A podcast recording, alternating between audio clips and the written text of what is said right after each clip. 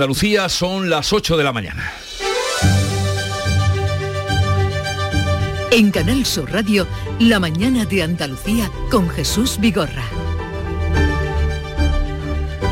Llueve, llueve en la parte occidental de Andalucía, sobre todo en Huelva, Cádiz y Sevilla, aunque las nubes se desplazan hasta el otro extremo de la comunidad, donde hace falta de forma más urgente para facilitar las tareas de extinción en el incendio que desde hace seis días quema el Valle de Lecrín y Albuñuelas en Granada, donde ya han caído las primeras gotas, aún insuficientes. Nos lo decía el alcalde del Pinar hace unos momentos, Francisco Titos. Es lo que cuatro gotas y es verdad que bueno, algo cayó, pero muy poquito y lo que queremos que ojalá cayese mucho más, ojalá, ojalá afectara un poquito más la lluvia.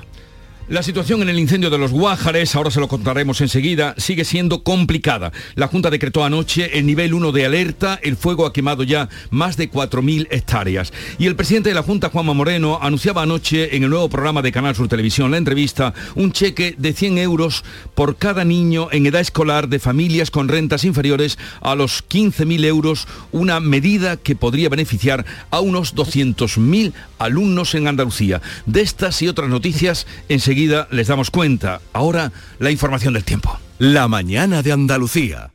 Social Energy. La revolución solar ha llegado a Andalucía para ofrecerte la información del tiempo.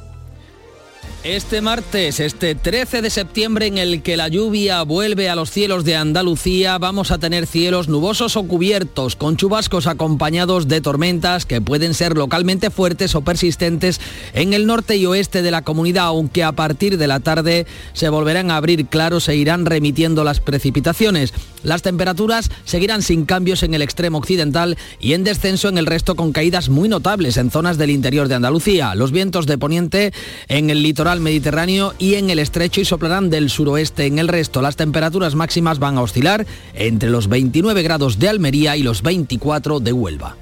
Comienza septiembre instalando paneles solares premium en tu tejado y protégete de la subida de luz. Ilumina tu hogar de noche con nuestras baterías y ahorra hasta el 90% en tu factura. Instalaciones garantizadas por 25 años. No esperes más. 955 44 11 11 o socialenergy.es y aprovecha las subvenciones disponibles. La revolución solar es Social Energy.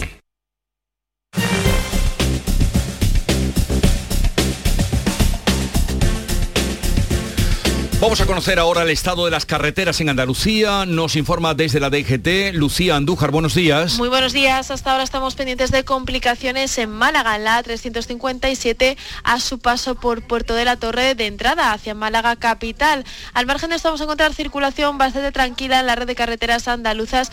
No se registran grandes complicaciones, pero eso sí, les informamos que permanecen cortadas por incendio dos carreteras secundarias en Granada. Una, la Nacional 323, a la altura de Vélez, Vena a Odaya. Les pedimos mucha precaución en esta vía.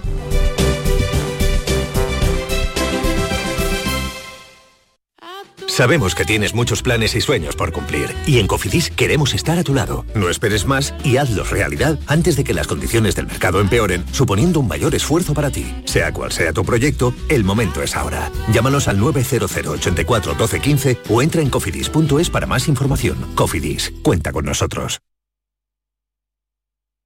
Volverás de tus vacaciones con imanes para la nevera, postalitas que guardarás en un cajón para no volver a verlas nunca más y pareos que no vas a ponerte en Navidad. ¿Y de verdad vas a volver sin tu cupón extra de Navidad de la 11? Estas vacaciones no te olvides de comprar tu cupón extra de Navidad de la 11. Ya está a la venta con 75 premios de 400.000 euros y más de 910.000 cupones premiados. Compra ahora tu cupón extra de Navidad de la 11. A todos los que jugáis a la 11, bien jugado. Juega responsablemente y solo si eres mayor de edad. En Cofidis puedes solicitar hasta 60.000 euros sin cambiar de banco. Llámanos al 900 84 12 15 o entra en cofidis.es para más información. Cofidis, cuenta con nosotros. En Canal Sur Radio, la mañana de Andalucía con Jesús Bigorra. Noticias. La situación se mantiene muy complicada en el incendio de los Guájares en Granada, en el Valle de Lecrín. La Junta decretó anoche el nivel 1 de emergencia. Muchos vecinos de Izbor y Acebuches, en el término municipal del Pinar, han abandonado sus casas por temor al fuego. Otros están confinados en sus domicilios. Manuel Pérez Alcázar. El Ayuntamiento de Lanjarón ha ofrecido sus instalaciones deportivas para realojar a las personas de las localidades afectadas por el incendio que ya se han marchado de sus viviendas.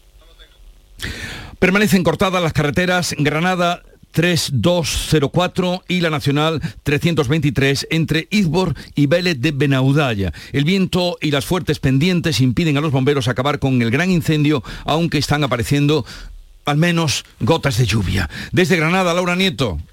Pues sí, llueve tímidamente y eso ha hecho que se apaguen algunos focos pequeños, o sea que el día se presenta al menos esperanzador. Siguen confinadas las poblaciones de Acebuches e Izbor pertenecientes al municipio. Anoche se produjo una situación complicada, pero como nos cuenta el alcalde del Pinar, Francisco Titos, ahora hay más tranquilidad dentro de la gravedad. La situación ahora mismo está mucho más calmada. Eh, sí es verdad que anoche sobre las 10 de la noche hubo una racha muy fuerte de viento, eh, se avivó mucho y eh, fuego, que, el fuego no es que está esté cerca de la población, pero bueno, está enfrente y eh, hubo un, un, momento que fue muy violento y mucha gente del pueblo salió.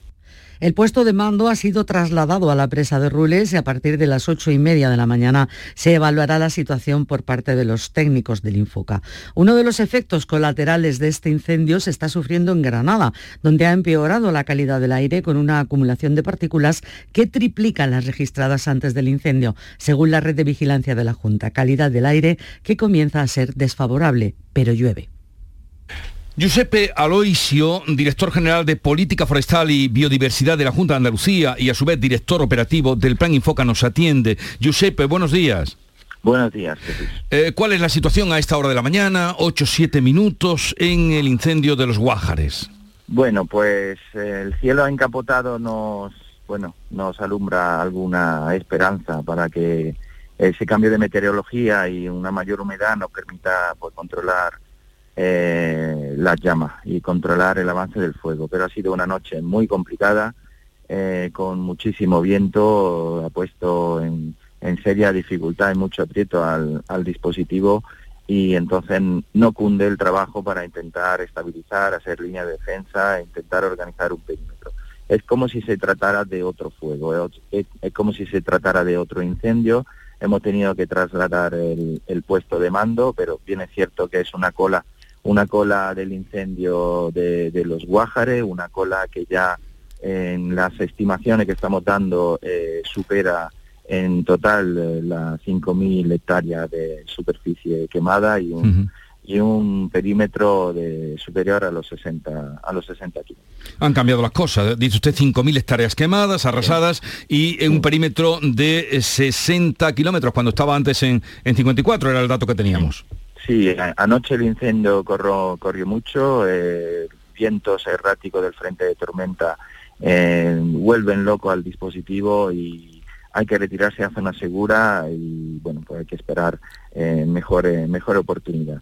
lo comentaba con la activación del nivel 1 en Isbor y, en Acebuche, pues se recomendó el confinamiento en casa de los, de los vecinos anoche también la Guardia Civil pues tuvo que desalojar a nueve personas de algunos cortijos eh, que están en el, en el eh, diseminado. Y bueno, de cara, de cara a la mañana hemos solicitado a las 7 de la mañana el corte de la línea de alta tensión que bueno que pueda permitir con más seguridad la descarga de los medios aéreos que se van a incorporar eh, paulatinamente a lo largo a lo largo de la mañana.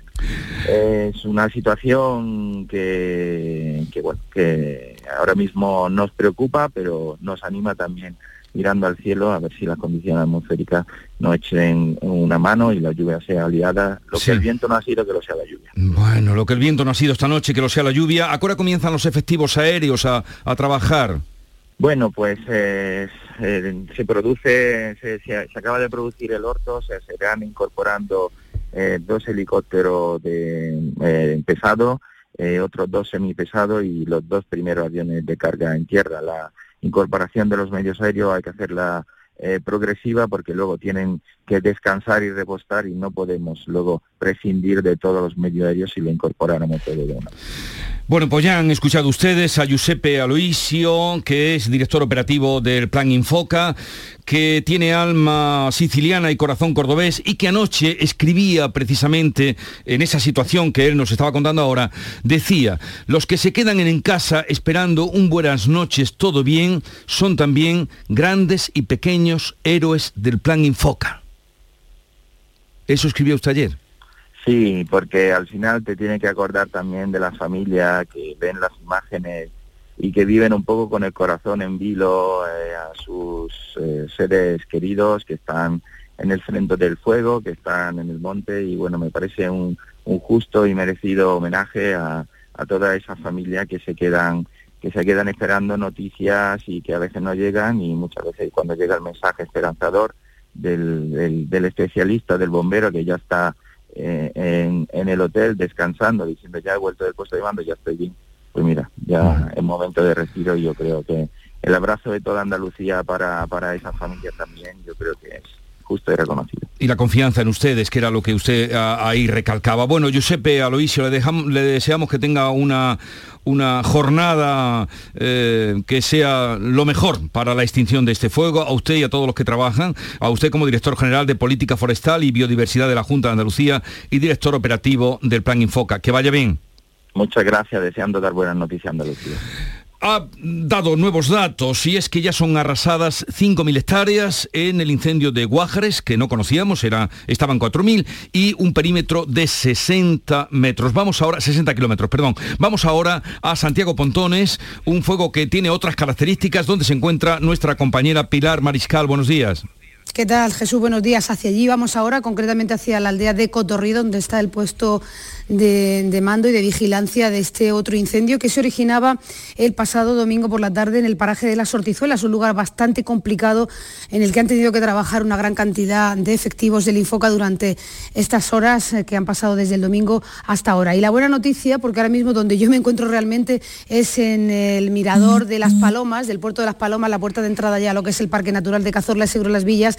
Y en este mirador la buena noticia es que todo está cubierto, está lloviendo, eh, llueve de manera intermitente, de una forma más copiosa o menos copiosa, pero está lloviendo y ya nos han dicho desde ese puesto de control del incendio del plan Infoca que todo apunta a que este incendio podía quedar estabilizado esta misma mañana, incluso controlado. O sea que las noticias son buenísimas desde este parque natural donde se supone que han ardido entre 100 y 200 hectáreas, nada que ver con lo que nos contaban desde, desde Granada. La lluvia se va desplazando hacia el oriente de las provincias, tanto de Jaén como de Granada, con lo cual yo creo que también habrá buenas noticias en ese incendio granadino. Aquí la buena noticia es que llueve en la provincia de Jaén, que está lloviendo en el Parque Natural de Cazorla, y Las Villas, y la imagen desde aquí, ayer era que se veía el fuego Hoy se ven nubes, se ve lluvia y eh, el panorama ha cambiado totalmente, eh, es totalmente opuesto al de ayer y se supone que este incendio va a quedar controlado en la jornada de hoy.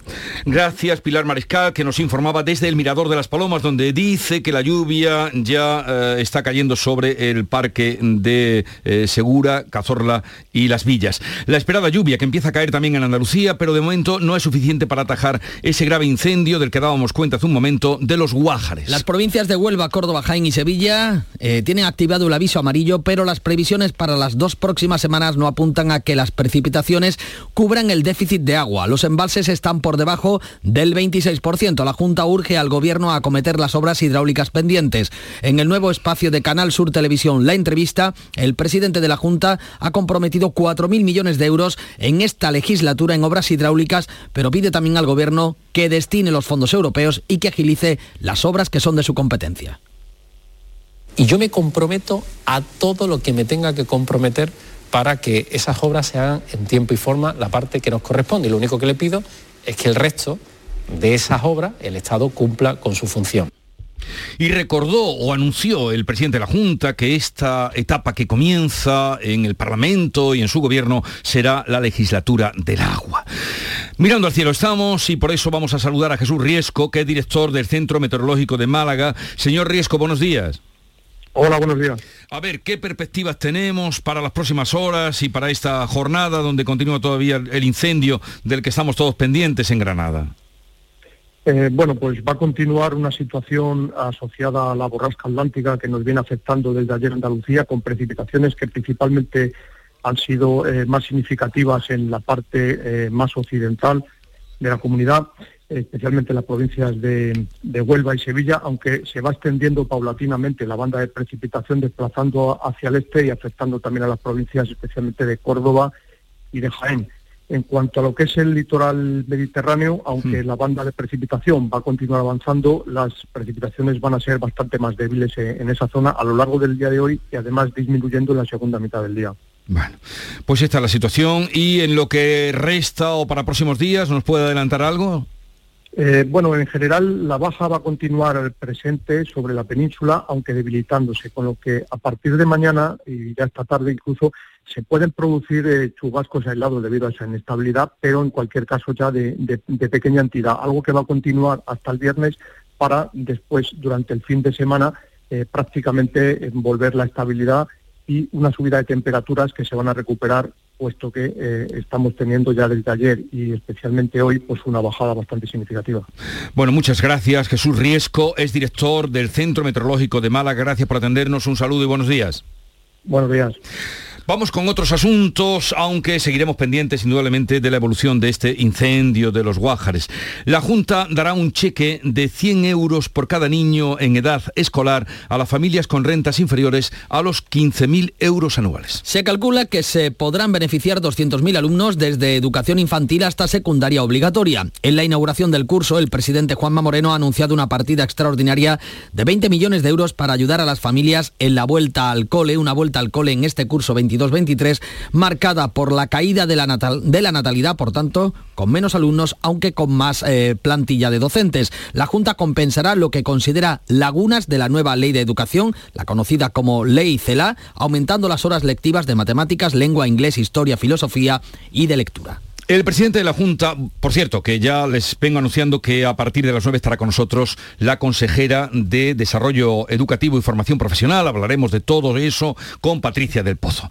El presidente de la Junta se compromete a que a final de este curso político Andalucía sea una de las comunidades con menor presión fiscal. En la misma entrevista de Canal Sur, Juanma Moreno ha avanzado una bajada de impuestos para ayudar a las familias que están sufriendo la crisis por la subida de precios y para atraer inversión. Queremos convertirnos en una de las comunidades más atractivas para generar inversiones. Y para eso vamos a hacer un nuevo esfuerzo de rebaja fiscal para poder competir con los territorios económicamente más fuertes, no solamente la Comunidad de Madrid, sino también nuestros vecinos de Portugal e incluso nuestros vecinos del sur de Marruecos que compiten con nosotros también en inversiones. Moreno, que no ha descartado concurrir a un tercer mandato, defiende una bajada de impuestos a los productos de alimentación frente a la propuesta de topar los precios que defiende Yolanda Díaz. Pues en este asunto, Yolanda Díaz da marcha atrás en la propuesta de topar los precios de la cesta de la compra tras la advertencia que le ha hecho la Comisión de la Competencia y también la oposición que ha encontrado en las empresas de distribución. Los supermercados se desmarcan de las cestas propuestas por Yolanda Díaz y el ministro Garzón porque consideran que no son útiles. La vicepresidenta y el titular de consumo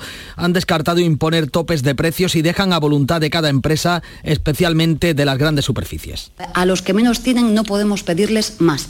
A las grandes distribuidoras, igual que a las grandes energéticas, igual que a la gran banca, le podemos pedir esfuerzos. A una tienda de este barrio en el que nos encontramos, yo creo que no le podemos eh, pedir eh, más esfuerzos, más que ayudarles y hacer una campaña a favor de que usemos el pequeño comercio. La patronal se opone. En el Mirador de Andalucía de Canal Sur Radio, el presidente de la Confederación Andaluza de Empresarios de Alimentación, Álvaro González Zafra, ha señalado que sus márgenes apenas son del 1 al 3% y ha propuesto una bajada del IVA. A efectos recaudatorios, el Estado, en lo que va de año hasta julio, ha recaudado 22.200 millones de euros más que en el mismo periodo del año pasado por la inflación. Y a medida que sube el precio de los alimentos, sube el IVA que pagamos y por tanto el Estado está recaudando mucho más. Fíjese si una parte de eso que recauda más no se puede eh, dedicar a bajar ese impuesto para ayudar a las familias que más lo necesitan. Feijóo propone a Pedro Sánchez descuentos a las familias y a las pymes que ahorren en sus facturas de luz y gas. O sea, a quien ahorre, premiarlo. Eso es, es uno de los puntos incluidos en su documento de medidas que ha remitido a Moncloa. Según el líder del PP, el Ejecutivo no ha consensuado ninguna ley de las aprobadas y todo indica que tampoco lo hará con el documento de ahorro energético. Dice el líder popular que cuando llegue a Moncloa derogará las leyes que están recurridas en el Constitucional. Si un partido llega a la conclusión de que una ley es inconstitucional y ese partido mañana tiene la responsabilidad de gobernar España, por coherencia debe de derogar total o parcialmente aquellas leyes que están recurridas ante Tribunal Constitucional. Pedro Sánchez pide a los populares que voten a favor del impuesto a los beneficios de las eléctricas y de los bancos en el Pleno del Congreso de mañana. Un extremo en las declaraciones de Feijo que para el presidente lo único que demuestra es que la ideología del PP es reaccionaria, dice. Y es la peor de las ideologías, la reaccionaria. Y decir que no va a votar en contra de estos gravámenes extraordinarios es ideológico. Y de la peor de las ideologías, la que defiende a la minoría y no la mayoría. Este martes la luz vuelve a bajar, lo hará un 23% hasta los 221 euros el megavatio hora. Hoy, por cierto, vamos a conocer el dato definitivo del IPC correspondiente al mes de agosto. Vamos a dar cuenta ahora de cómo continúa la guerra de Ucrania, que es la guerra en el centro de Europa. Las tropas de Ucrania continúan recuperando el territorio ocupado por los rusos, lo que está levantando en Moscú las primeras voces ya críticas que se alzan contra Putin. El presidente de Ucrania, Volodymyr Zelensky, ha elevado a 6.000 kilómetros cuadrados los territorios recuperados a la ocupación rusa. El giro que está dando la guerra hace mella en la política rusa y crecen ya las voces que piden ceses y dimisiones en el Kremlin. 40 concejales de las dos mayores ciudades de Rusia han propuesto el cese incluso de Putin bajo la acusación de alta traición. Son las 8, 21 minutos de la mañana, sintonizan Canal Sur Radio. En Vitalden queremos saber qué hay detrás de tu sonrisa, porque si vienes a nuestras clínicas hay un 20% de descuento en ortodoncia, pero para nuestros pacientes hay mucho más. La confianza de traer a mis hijos a la misma clínica a la que llevo viniendo toda la vida. La seguridad de que mi ortodoncia esté supervisada por grandes profesionales certificados. Ahora financia 24 meses. Pide citar en 900 101 001 y ven a Vitaldent. Agricultor, todo sube. Luz, gas, combustible, alimentos. En Fertinagro estamos a tu lado. Ahora te subvencionamos el abonado de fondo de tu cereal con los mejores productos de siempre, al mejor coste que nunca. Por solo 80 euros por hectárea, la mitad que te costaría un fertilizante tradicional te llevas. Rizotech, el abono microgranulado con aminoácidos de aplicación ultra localizada junto a la semilla para una mejor implantación y enraizamiento del cereal. Y nuestro germinador azón, el bioestimulante que aumenta el porcentaje de nascencia de tus semillas y fija nitrógeno. Con más plantas nacidas y más vigorosas te aseguras el inicio de una gran cosecha. Todo al mejor coste que nunca. Con Fertinagro Biotech a miles de agricultores siempre les salen las cuentas. Buenos días. En el sorteo del cupón diario celebrado ayer, el número premiado ha sido 10.658-10658. Serie 7. 007. Recuerda que hoy, como cada martes, tienes un bote millonario en el sorteo del Eurojackpot de la 11. Disfruta del día. Y ya sabes, a todos los que jugáis a la 11, bien jugado. En Canal Sur Radio, la mañana de Andalucía con Jesús Bigorra. Noticias. El Gobierno inicia hoy el traslado de sedes fuera de Madrid con la Agencia de Inteligencia Artificial a la que aspira, como saben, la ciudad de Granada. El Consejo de Ministros eh, inicia este martes el proceso. El emplazamiento de esta agencia se resolverá en un plazo máximo de seis meses y la agencia dispondrá en su creación de 5 millones de euros. Granada rivaliza con Santiago de Compostela como Sevilla lo hace con Teruel por la Agencia Espacial Española. Bueno, pues estaremos pendientes a ver qué se decide en el Consejo de Ministros. Eh, mientras tanto, en el Consejo de Gobierno de la Junta ah, va a aprobarse hoy el proyecto de ley del flamenco para fortalecer, impulsar y enseñar en las aulas una seña de identidad de la cultura andaluza. Y el objetivo es garantizar su salvaguarda y uso como bien social y patrimonio inmaterial de Andalucía. La Junta aprobará esta misma semana el reglamento con el que se espera pacificar las relaciones conflictivas ahora entre los taxistas y los VTC. Ordenará la actividad de los vehículos de transporte con conductor para que puedan seguir operando en los núcleos urbanos a partir del 1 de octubre. En estos micrófonos la consejera ha pedido a las organizaciones organizaciones que tienen intereses enfrentados que cedan por el bien de los usuarios. El grupo de Por Andalucía en la Cámara Andaluza ha saltado por los aires después de que Izquierda Unida haya pedido la retirada de Podemos de la mesa del Parlamento. La portavoz Inma Nieto ha presentado un escrito pidiendo la sustitución de Alejandra Durán por Esperanza Gómez en el órgano de gobierno de la Cámara. Se trata de un movimiento que tiene efectos simbólicos porque supone una pérdida de poder político para la formación morada y la evidencia de la ruptura entre ambas fuerzas. Tanto Inma Nieto de Izquierda Unida como Esperanza Gómez de Más País están cercanas al proyecto de sumar de Yolanda Díaz. Hoy vence el plazo que marca la ley para la renovación del Tribunal Constitucional por parte del Consejo General del Poder Judicial sin que de momento hay avisos de acuerdo entre los bloques conservador y progresista en el seno del órgano del gobierno de los jueces. Los vocales se han citado el próximo viernes por videoconferencia para comenzar a negociar la renovación de los magistrados del Constitucional, una reunión fuera de plazo porque tenía hasta hoy para cerrar la negociación. Hoy se actualizarán los datos del COVID y de la viruela del mono. El viernes fueron 1.239 los positivos y 21 los fallecidos por COVID. También se registraron 130 casos activos y 64 en investigación de viruela del mono. Los restos de Isabel II volarán hoy desde Escocia a Londres, donde serán despedidos por miles de ingleses hasta el funeral de Estado que tendrá lugar el próximo lunes. En Londres ya está el enviado especial de Canal Sur, Álvaro Moreno de la Santa. Buenos días. Muy buenos días, Jesús. Eh, ¿Qué tal? Bueno, estamos concretamente eh, saliendo en el tren desde Edimburgo hasta, hasta Londres.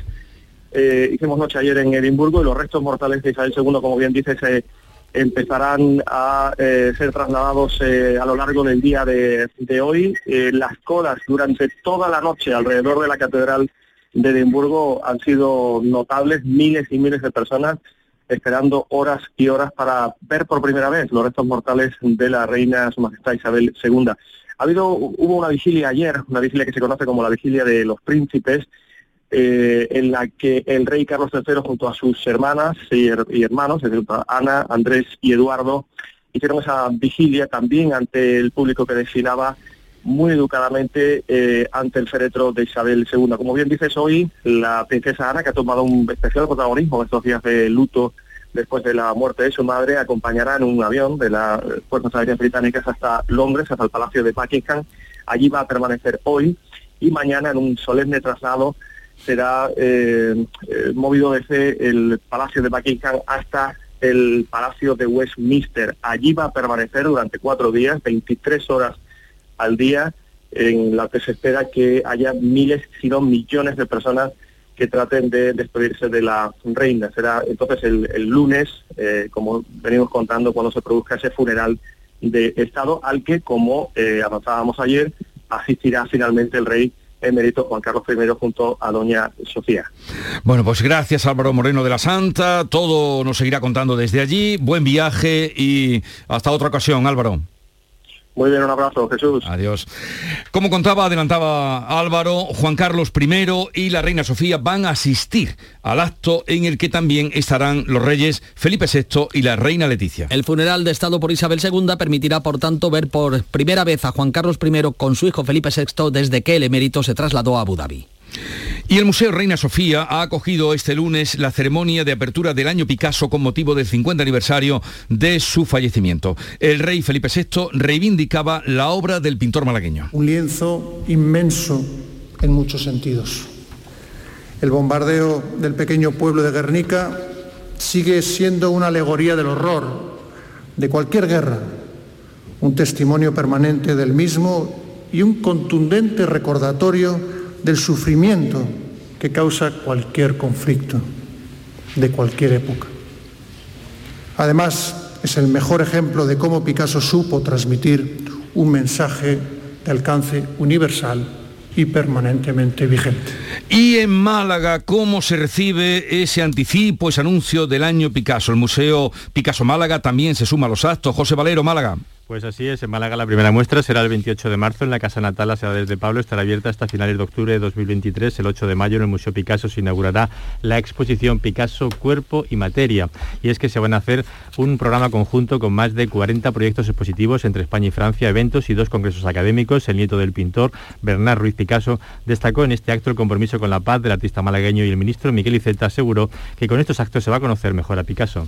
Celebrar a Picasso es defender esta libertad de pensamiento. Su compromiso con la barbarie y su lucha por la paz marca nuestra memoria. Creemos haber encontrado un buen equilibrio, tanto la duración de la conmemoración como el hecho de que se produce en muy diversos lugares y eso permite enfoques muy, muy complementarios y a la vez pues, muy variados. Deseando estamos que lleguen estos actos.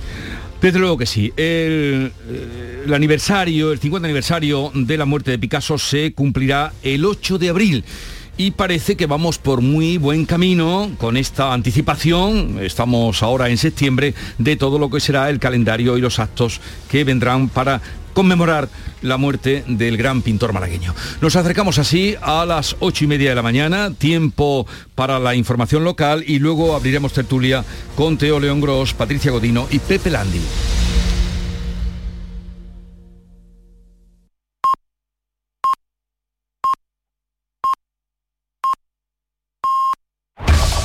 En la mañana de Andalucía de Canal Sur Radio, las noticias de Sevilla.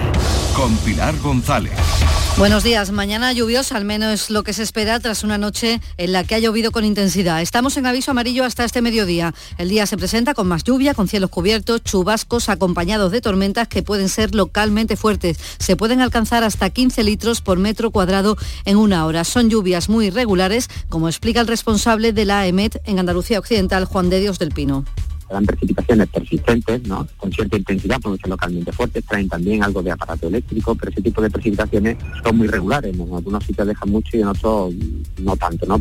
El viento de suroeste, que ocasionalmente fuerte y las temperaturas máximas bajan, está previsto alcanzar 29 grados en Écija, 27 en Lebrija y Morón y 26 en Sevilla. A esta hora tenemos 22 grados en la capital, en la carretera retenciones de 2 kilómetros en la entrada a Sevilla por la A49, 3 en el Centenario sentido Huelva y dos en sentido Cádiz. Dos kilómetros también en el nudo de la gota de leche sentido Ronda Urbana Norte, donde el tráfico es intenso en ambos sentidos. También es intenso en la entrada a la ciudad por Kansas City, Avenida de la Paz, Avenida Juan Pablo II y Puente de las Delicias, también por la Avenida de Andalucía e intenso también el tráfico en la Avenida de María Luisa hacia Marineros Voluntarios. Después de un largo paseo, sacas de la mochila una botella de agua. Bebes el último trago y guardas la botella de plástico para después depositarla en el contenedor amarillo para que se convierta en la mochila de alguien, que después... En la economía circular, cuando reciclas, los envases de plástico se convierten en nuevos recursos. Recicla más, mejor, siempre. Lipasan y Ecoembes. ¿Y tú? ¿Por qué compras Inés Rosales? Porque quiero lo mejor, lo más saludable para mi familia. ¿Sabes qué diferencia una torta Inés Rosales del resto? Dale la vuelta al paquete y lee los ingredientes. Las de toda la vida, en las legítimas y acreditadas tortas de aceite de Inés Rosales, desde 1910. Pues con este tiempo otoñal, los alumnos de segundo ciclo de infantil, primaria y educación especial de Sevilla comienzan hoy formalmente las clases, mientras que la Universidad de Sevilla quiere garantizar que ningún alumno deje los estudios por dificultades económicas. De momento no se conoce el presupuesto para el próximo año, pero el rector Miguel Ángel Castro recuerda que hay un, hay un importante programa de becas con especial sensibilidad este año por la crisis en la que estamos por la subida de precios. Tenga usted por seguro que vamos a pedir, y lo vamos a pedir al unísono, como Asociación de Universidades universidades públicas de Andalucía que se tengan desde la consejería medidas especiales ante las situaciones complejas que estamos viviendo y por tanto, insisto, con el propósito de que nadie se quede atrás en la educación superior en Andalucía por dificultades económicas. El Ayuntamiento de Sevilla está conversando con la empresa de drones encargada del fallido espectáculo del viernes en la Plaza de España para tratar de encontrar una nueva fecha para su celebración, lo dice el alcalde Antonio Muñoz. En este caso también estamos hablando con la empresa que quería realizar experimentos y con la empresa patrocinadora, en este caso Unicaja, para ver de los próximos meses si cabe alguna volver a repetir la exhibición o buscar cualquier otra solución. Se baraja también que los drones puedan sustituir a los fuegos artificiales del cierre de la feria de abril, pero eso ya sería en próximos años. Y José Luis Sanz, candidato del PP a la alcaldía de Sevilla, ha dicho aquí en Canal Sur Radio que una de sus primeras medidas, si llega a gobernar la ciudad, será un plan de choque para limpiar la ciudad ante el estado de abandono que presenta a su juicio. Dice también que uno de los problemas que tiene Sevilla es la falta de, de, de proyecto y de alcalde. Y lo tercero que le ha faltado en esta década a Sevilla es un alcalde. Un alcalde exigente, un alcalde reivindicativo, un alcalde inconformista que pusiera encima de la mesa los problemas que tiene la ciudad de Sevilla y que hubiera atajado el déficit de infraestructura que tiene la ciudad de Sevilla. Deportes, Nuria Gaciño, buenos días. Buenos días. El Sevilla parte en torno a las 9 y cuarto de la mañana hacia Copenhague, donde mañana va a disputar la segunda jornada de la Champions. Lo hace con la obligación de ganar para sumar los tres primeros puntos en esta Champions. El Papu Gómez es la principal novedad de la convocatoria. El argentino vuelve tras haberse perdido el choque de liga ante el español por unas molestias físicas. Lesión grave la que se ha confirmado para el Bético Juanmi, rotura de ligamentos del tobillo izquierdo. A la espera de una segunda opinión médica, el goleador del Betis se perderá al menos dos meses de competición. Gracias, Nuria. La Hermandad del Santo Entierro de Sevilla ha aprobado por aclamación autorizar a la Junta de Gobierno la organización de un Santo Entierro grande el próximo sábado santo.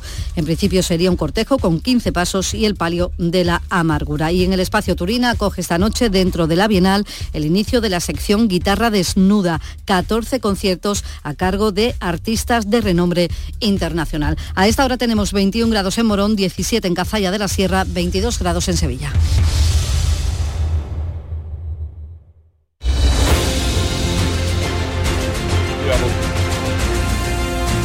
8.35 minutos de la mañana, enseguida entramos en tertulia para analizar los temas que les venimos contando, temas de actualidad, hoy con Patricia Godino, Pepe Landi y Teo León Gros.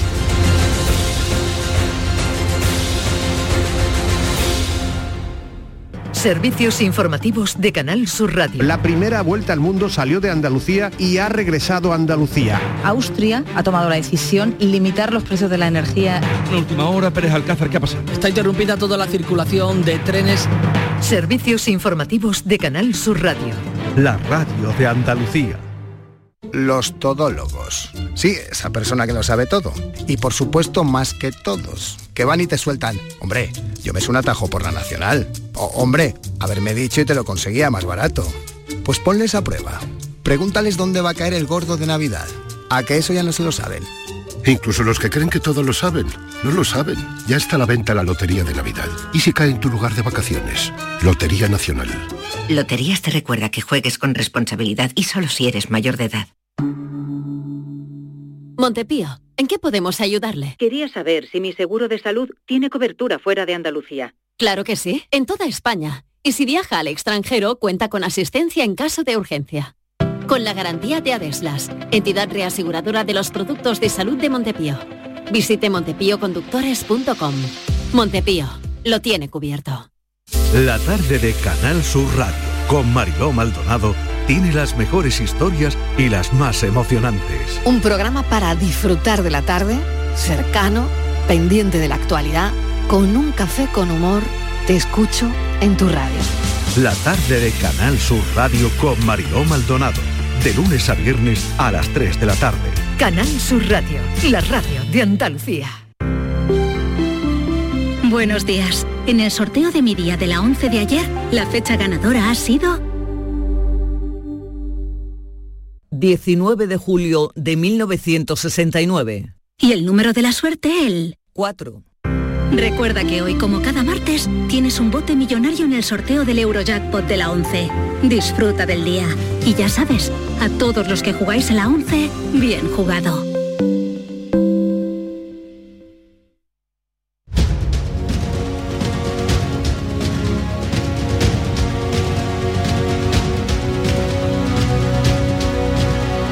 La mañana de Andalucía con Jesús Vigorra.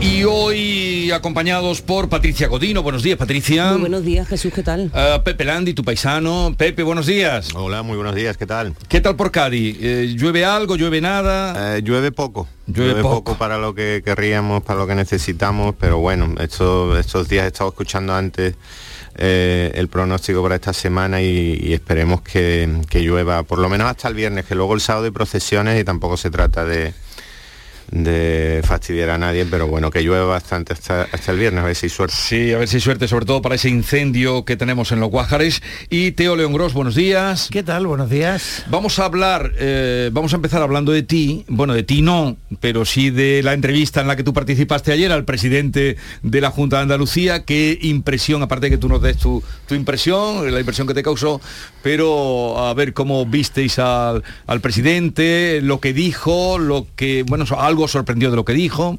Mm, yo debo decir aquí con, con Teo de, cuerpo presente. Bueno, vamos a recordar que la entrevista fue a las nueve y media, estaba eh, Victoria Romero y nuestro compañero y amigo eh, Teo León. Sí, yo, creo, mm, dejó pocos titulares, Teo, no sé si tú compartes ese análisis conmigo, creo que dejó pocos titulares. Lo vi eh, igual con la cabeza, la vi en algún momento puesta evidentemente en lo que ahora mismo es un problema encima de la mesa, que es ese incendio pavoroso en las Alpujarra y, y sí lo vi un poco incómodo en una de las preguntas que le hizo aquí el compañero Teodoro sobre la limitación de mandato. Yo creo que esa fue la, pregunta que, le incomodó.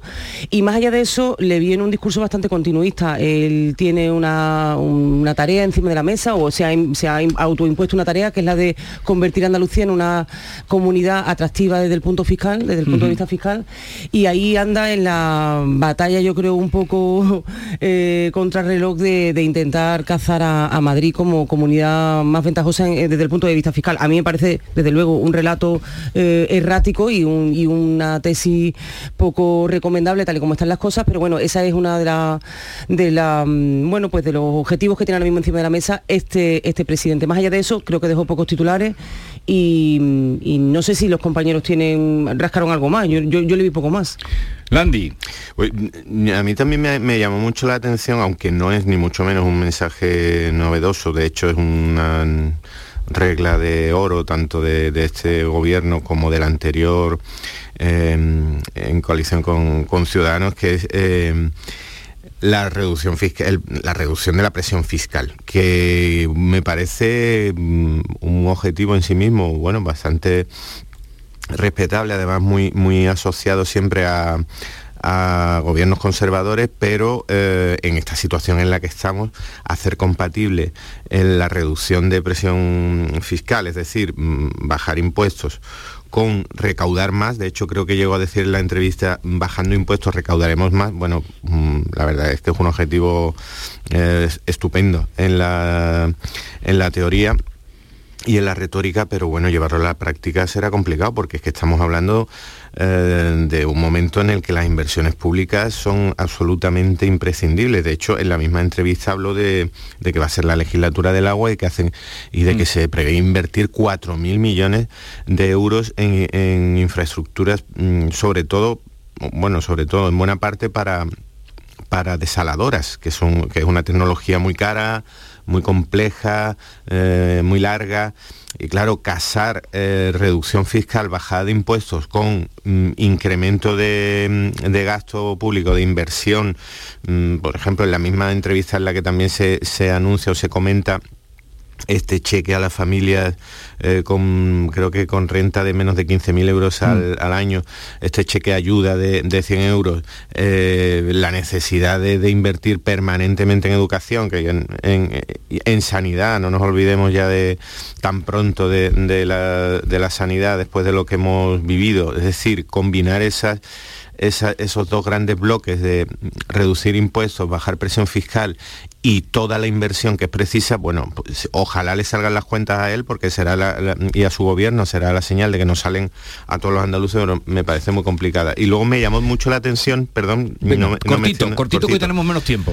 Eh, la limitación eh, de mandatos, incluso a los eh, dirigentes que la han defendido quedarse en ocho años, pues luego parece que la tentación, lo digo, me recordó mucho al alcalde de Cádiz que también dijo varias veces que solo iba a estar ocho años y cuando se hace cerca del octavo año, siempre, bueno, mm, aunque igual me lo pienso, ¿no? Y ayer me, pasó eso, el, poder político debe tener algún tipo de, atracción o adicción que se me escapa. A ver, eh, y tú que estabas allí, lo tenías de presente, eh, empezaste por ahí. Eh, tú ibas buscando lo del año pasado, cuando julio, octubre, octubre, junio, junio, octubre, y lo cerraste. y lo cerraste con el tema de la convocatoria de elecciones. Pero en fin, ¿cómo lo viste tú? Bueno, sobre este punto yo no entendí tanto, él insistió en que tenía fecha de caducidad. Eh, yo lo que entendí es que lo que no quería era una legislatura hablando del final de, ese segundo mandato, hablando de sucesión, de a quién se va a ungir, de quién estará, de quién no estará Es decir, me, pareció que la respuesta fue, no, por favor, no metamos esto en la agenda, porque hay muchos problemas, eh, los andaluces tienen muchos problemas y este no va a ser uno de ellos. Eso es como yo interpreté su respuesta, dentro de que, por supuesto, aunque es verdad que Aznar fue el primer presidente que se comprometió a estar dos mandatos y cumplió, eh, y en el Partido Popular, digamos, hay una cierta Mm, al menos una cierta eh, tendencia a defender en una parte del partido, en otros no, recordemos, en fin, eh, que otros eh, dirigentes del Partido Popular han tenido trayectorias largas en, el, la en sus cargos, mm, sin ir más lejos, ¿no? Un alcalde queridísimo, ciertamente, pero que, lleva mm, una, en fin, 22 años en el, en el cargo. Bueno, a la, otra cuestión, a la esencial, y por responder también a lo que Patricia y, y, mm, eh, Pepe planteaban. Yo sí creo que eh, hay una oportunidad de política fiscal para Andalucía eh, y además no es una hipótesis. Es decir, al empezar en el primer mandato, el previo, el primer año, perdón, de la legislatura previo a la pandemia, Andalucía redujo impuestos, es verdad que discretamente, pero redujo impuestos y recaudó más. Y por tanto, es verdad que si tú reduces impuestos y generas, con eso generas inversiones, generas actividad económica, la economía, digamos, toma músculo, pues evidentemente puedes ingresar más. Y por tanto, eh, cuidado con ese discurso que hay eh, muchas veces de, no, no, bajar impuestos es reducir los servicios públicos. No, no necesariamente. Es verdad que en muchos, eh, en muchos escenarios, si estamos en uno muy delicado, sí puede ocurrir y es un riesgo y un riesgo que hay que valorar, pero no es un automatismo. Es decir, lo que se persigue en Andalucía no es que los presupuestos sean más pequeños, lo que se persigue es que la gestión sea más eficiente y atraer inversión, que es por cierto un mal histórico de la Junta de Andalucía o del, o del gobierno andaluz, donde la presión fiscal ha sido tradicionalmente, si no la más alta de España, entre las más altas de España. El objetivo de Moreno, a mí que me parece, bien, bien. Es decir, si pueden reducir impuestos y recaudan más y efectivamente se atrae inversiones y la economía andaluza se dinamiza, pues miel sobre hojuelas. Ahora, esto lo puedes juzgar en el capítulo de las buenas intenciones y luego lo tienes que juzgar realmente en el capítulo de los resultados. Y por tanto, hasta que no haya resultado, hasta que no podamos hacer un balance, pues es meramente juzgar intenciones. Sí, quizás lo el ideal ¿no, ah. es que con la menor presión fiscal posible se tengan los mejores servicios públicos claro, ese es el eh, ideal. necesarios. Pero, ojo que la socialdemocracia europea eh, sí maneja en muchos momentos, eh, y recordemos que Zapatero en alguna ocasión llegó a decir aquello de bajar impuestos también es de izquierdas. Es que bajar impuestos también es de izquierdas. Por ejemplo, en este momento en que el, el Estado está recaudando 22.000 millones más ¿cómo no vas a bajar impuestos para aliviar? Es decir, por ejemplo, en esta iniciativa de Yolanda Díaz, creo que a estas alturas incluso Yolanda Díaz habrá entendido que no puede topar los precios y que no puede alterar el mercado, porque entre otras cosas, si, si exige a las grandes superficies que bajen mucho los precios, hunde al pequeño comercio. Es decir, aquí la única manera de intervenir es hacer una cesta de la compra con una serie de productos de IVA reducido o súper reducido que alivie, eh, por tanto, los precios. Pero, en definitiva, BIM, yo creo que veo un presidente, aparte de relajado y bastante, bastante seguro, muy, muy, em, muy desolado por el incendio de Granada y también con el que se había declarado en Santiago Pontones en, Jaén, aunque afortunadamente, es una cosa sí, la cercanía controlado. pero bueno, controlado. Y luego, el agua, efectivamente, el, agua. para Andalucía es el gas de Alemania, es una de esas frases que dejó que, tenía eh, la, añoranza del bipartidismo, que, expresó sin ambajes dijo que una cosa que a mí me llamó la atención, dijo, bueno, si, si los andaluces pudieran mirar por la mirilla de la puerta, verían qué buen ambiente hay en las reuniones mm. con los grupos de la oposición. Mm. Pero bueno, eh, a ver si eso se convierte, le expresó una cierta, en fin, una cierta confianza en que ese buen ambiente se prolongue veremos. En todo caso, en el capítulo, este, muchos de esos planteamientos, empezando la segunda legislatura, son, son respuestas que están en el, en el capítulo de, las intenciones y consiguientemente aún no podemos eh, juzgarlas. Sí, por un momento eh, pareció que, pareció no, y es la realidad, que el presidente tiene mejor eh, trato y mejor sintonía ahora mismo con los partidos de la oposición que algunos partidos de la oposición en sí mismos. Y me refiero a esto, a la enésima guerra civil que ha estallado en, el seno de la izquierda, la izquierda del PSOE, en el seno de por Andalucía, con ese cambio en la, mesa del, Parlamento. ¿no? Bueno, eh, dijimos hace unos meses después de las elecciones del 19J, que ni cotizaba en bolsa que llegaran a octubre la coalición de por Andalucía sin pelearse y bueno, no, ha faltado llegar a octubre siquiera y estamos a mitad de septiembre. Dicho esto, otro de los temas que tocó el presidente eh, a raíz de las preguntas de los compañeros, em, el tema de Gibraltar, ha sido ciertamente polémico, discutido, por lo menos muy comentado, la declaración de un día de luto oficial por la muerte de Isabel II. Lo intentó explicar el presidente con ese argumentario que trasladó el equipo del presidente horas después de decretarse el, luto, ¿no? Y, asentó, digamos, esa decisión en las em, extraordinarias relaciones económicas que tenemos con Reino Unido, en que somos el país que más, o sea, el, territorio, la comunidad que más británicos em, tienen fijada su residencia, que es una, para nosotros, bueno, fundamental en las relaciones económicas todo esto está fenomenal, lo intentó justificar, aún así yo debo decir que a mí me sigue pareciendo mm, pues, innecesario el decreto de un día de luto oficial y sin embargo quizá muy oportuno que tanto España como por ejemplo Andalucía revise el legado cultural entre ambos territorios y, promueva pues, algunos proyectos culturales que nunca se han hecho entre los dos territorios. Creo que, mm, y tú conoces también muy bien la zona del campo de Gibraltar, Jesús, creo que hace falta eh, una mirada conjunta al legado cultural e histórico que tienen ambos territorios, el campo de Gibraltar y Gibraltar por eso de la, de, la, vecindad, y no se ha hecho. Creo que eso es un signo de luto mayor que, el decreto de, de, un día de luto oficial, que al final, sinceramente, me pareció eh, innecesario y aparte fuera de los eh, de las competencias que tiene la propia comunidad autónoma.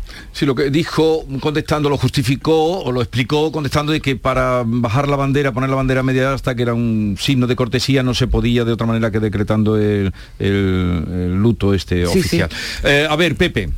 El, día de luto yo es que forma parte una creo que es una pieza más de, una especie de de explosión y, del simbolismo que hemos vivido en estos días. Y bueno, como todo símbolo, como todo ritual, pues si casi todos los rituales, si se, si se mira detrás y se levanta lo que hay en la superficie, pues, pues queda queda bastante bastante poco. A mí lo del el día de luto en realidad me parece que forma parte de una especie de locura colectiva en la que hemos entrado todos mm, eh, respecto al, boato y, respecto a toda la, carga de leyenda que, mm, que, carga que rodea las monarquías, sobre todo la monarquía que es la británica, que es la monarquía eh, más, iba a decir popular, pero no sé si un término contradictorio hasta cachondeable. La más exhibicionista. La más, exhibicionista y la más reconocible. La claro, la, que representa a todas las monarquías en el resto del mundo, no tanto por un pasado imperial que también... Y la que se rentabiliza mejor económicamente. es, que, es, propaganda, es que la propaganda con las imágenes que estamos viendo, pero como no tenemos mucho tiempo, quisiera ah. escucharos también, eh, Pepe, permíteme, eh, de ahí, de lo que estabas hablando, pasar a eh, el anuncio que conocíamos ayer por la tarde de que el rey emérito, el rey Juan Carlos y la reina Sofía van a ir al entierro de la reina Isabel II, van a ir y allí pues se van a juntar, indudablemente se van a encontrar con Felipe VI y Leticia. ¿Qué os parece la, idea de, bueno, de que ha tenido que autorizarlo Moncloa, ¿no? Y eh, a ver, eh, con aspectos, eh, digamos, o con luces y sombras, o con aspectos positivos y negativos.